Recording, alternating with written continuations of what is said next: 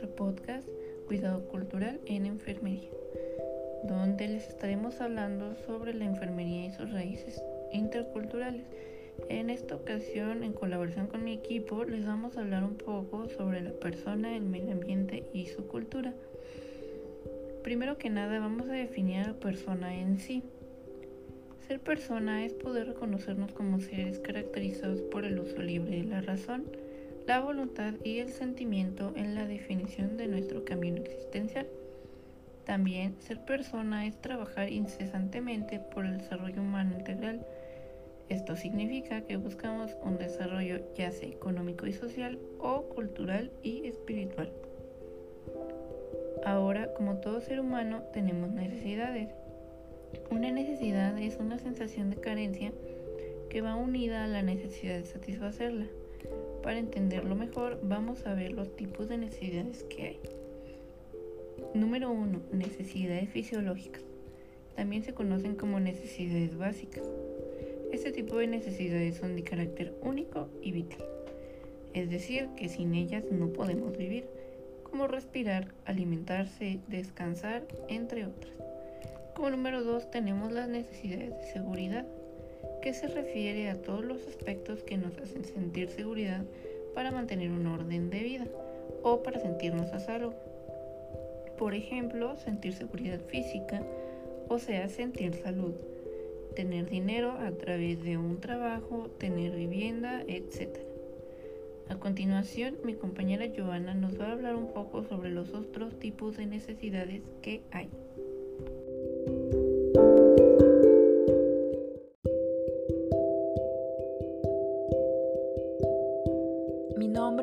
Joana Martínez López. Como ya se mencionó, el tema es bienestar y necesidades de una persona. Yo les voy a hablar de tres necesidades, los cuales son pertenencia, reconocimiento y autorrealización. Pertenencia. Está relacionado con el desarrollo afectivo del individuo. Son las necesidades de asociación y participación. Un ejemplo de esta necesidad sería que el ser humano tiene la necesidad de tener a una, una gente o una persona al cual amar y que esa persona la ame. El siguiente es reconocimiento. Se refiere al reconocimiento hacia la persona, el logro particular y el respeto de los demás hacia nosotros. Al satisfacer esta necesidad, las personas tienden a sentirse seguras de sí mismas y valiosas dentro de una sociedad. Eh, en, este, en esta necesidad, un ejemplo sería ganar un premio importante y de alto prestigio en un sector profesional.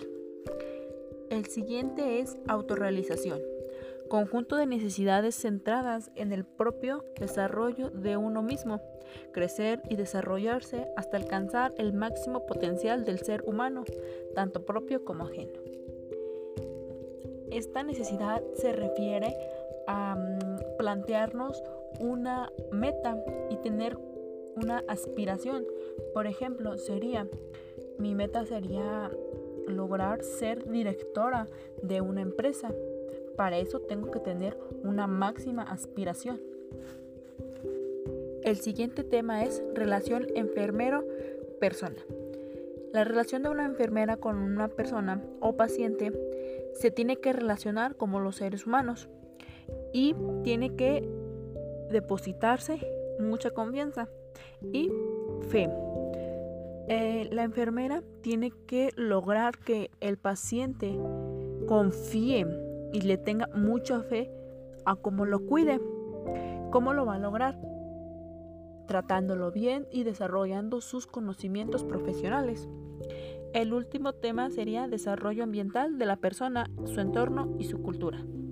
La persona o ser humano está rodeado desde que nace de tradiciones y culturas en su entorno que influyen en su desarrollo como persona y se va educando en cuestión a ella y se tiene que vivir de la manera con la que crece.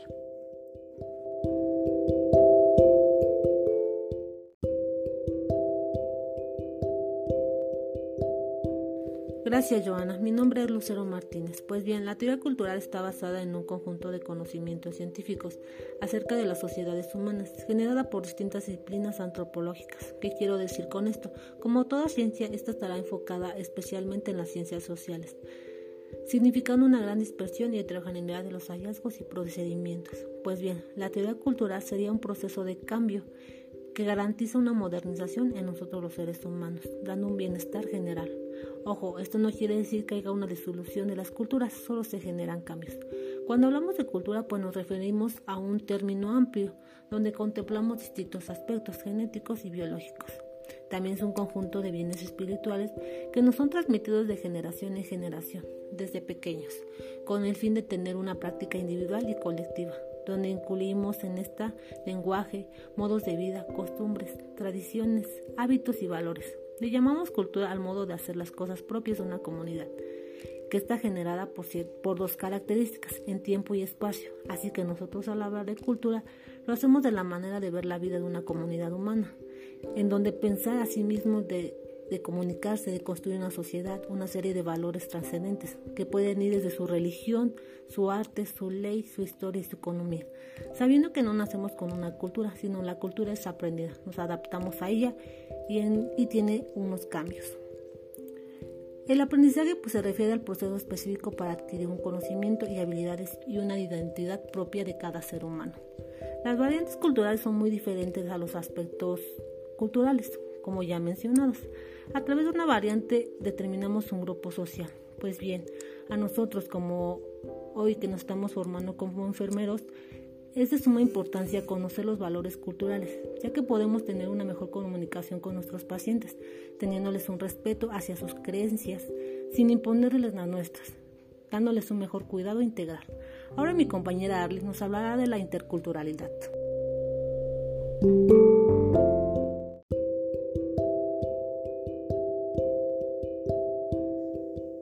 Muchas gracias Lucero por hablarnos sobre esta información.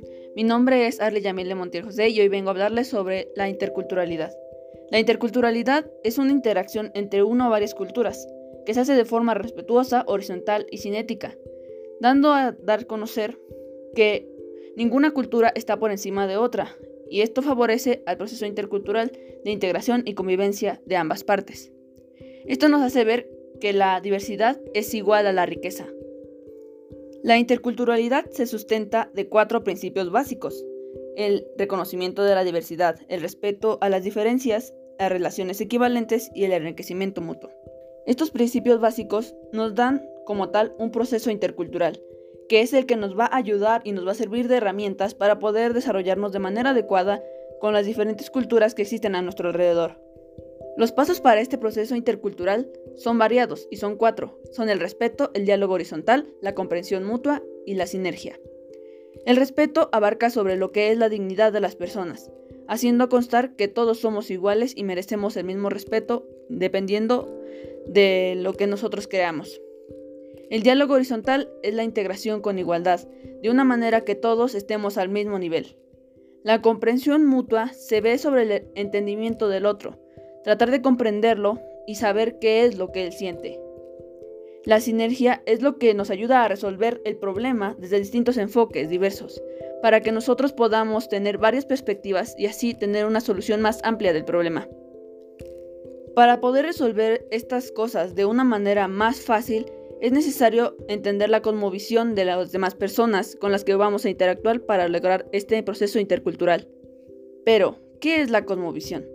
Como tal, la cosmovisión consiste en las suposiciones o premisas e ideologías que tiene un grupo social sobre la determinación de cómo se compone el mundo. Diciéndolo de una manera sencilla, la cosmovisión es la manera de cómo las personas ven el mundo que lo rodea.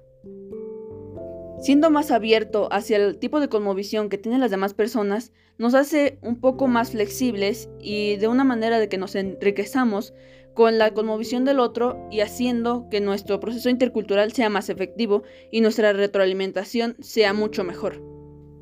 La comparación de cosmovisiones nos hace ser personas más críticas y más diversas, con lo cual hace que enriquezamos todo nuestro conocimiento y tengamos una mejor formación como profesionales.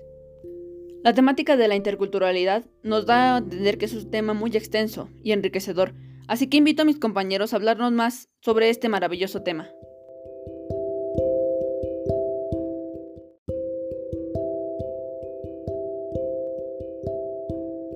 Apoyando un poco a nuestra compañera, les quería hablar de algunos subtemas de interculturalidad. Por ejemplo, uno de ellos sería interculturalidad en la salud de las personas. Me di la tarea de investigar un pequeño concepto de lo, a lo que se refiere o de, que nos, de lo que nos habla. Entendemos por interculturalidad en la salud las distintas percepciones y prácticas del proceso de salud, enfermedad, atención que operan, se ponen en juego, se articulan y se sintetizan. No sin contradicciones en las estrategias del cuidado y las acciones de, prevención y solución a las enfermedades, al, al accidente y a la muerte. Bueno, a lo que se refiere este pequeño concepto es que debemos de ser cuidadosos con los pacientes, debemos de tratarlos bien, no gritarles, no, no ser enojones con ellos o enojonas con ellos, ser tolerantes a ellos. Otro subtema de esto sería interculturalidad y derechos humanos. Bueno, de este igual me dio un poco la, tarea de investigar un pequeño concepto. La interculturalidad puede definirse como el proceso de comunicación e integración entre personas y grupos con identidades culturales específicas donde no se permite que las ideas y acciones de la persona o grupo cultural esté por encima de otras favoreciendo al otro momento o diálogo. A lo que se refiere es, esto es que no le puedes dar más importancia a un paciente que a otro, ya que no es... Mm, cada paciente tiene su derecho, todos los pacientes tienen derecho a ser atendidos y a ser em, pues cuidados por nosotros. Bueno, por la bueno, por la parte de nuestro equipo esto sería todo y muchas gracias.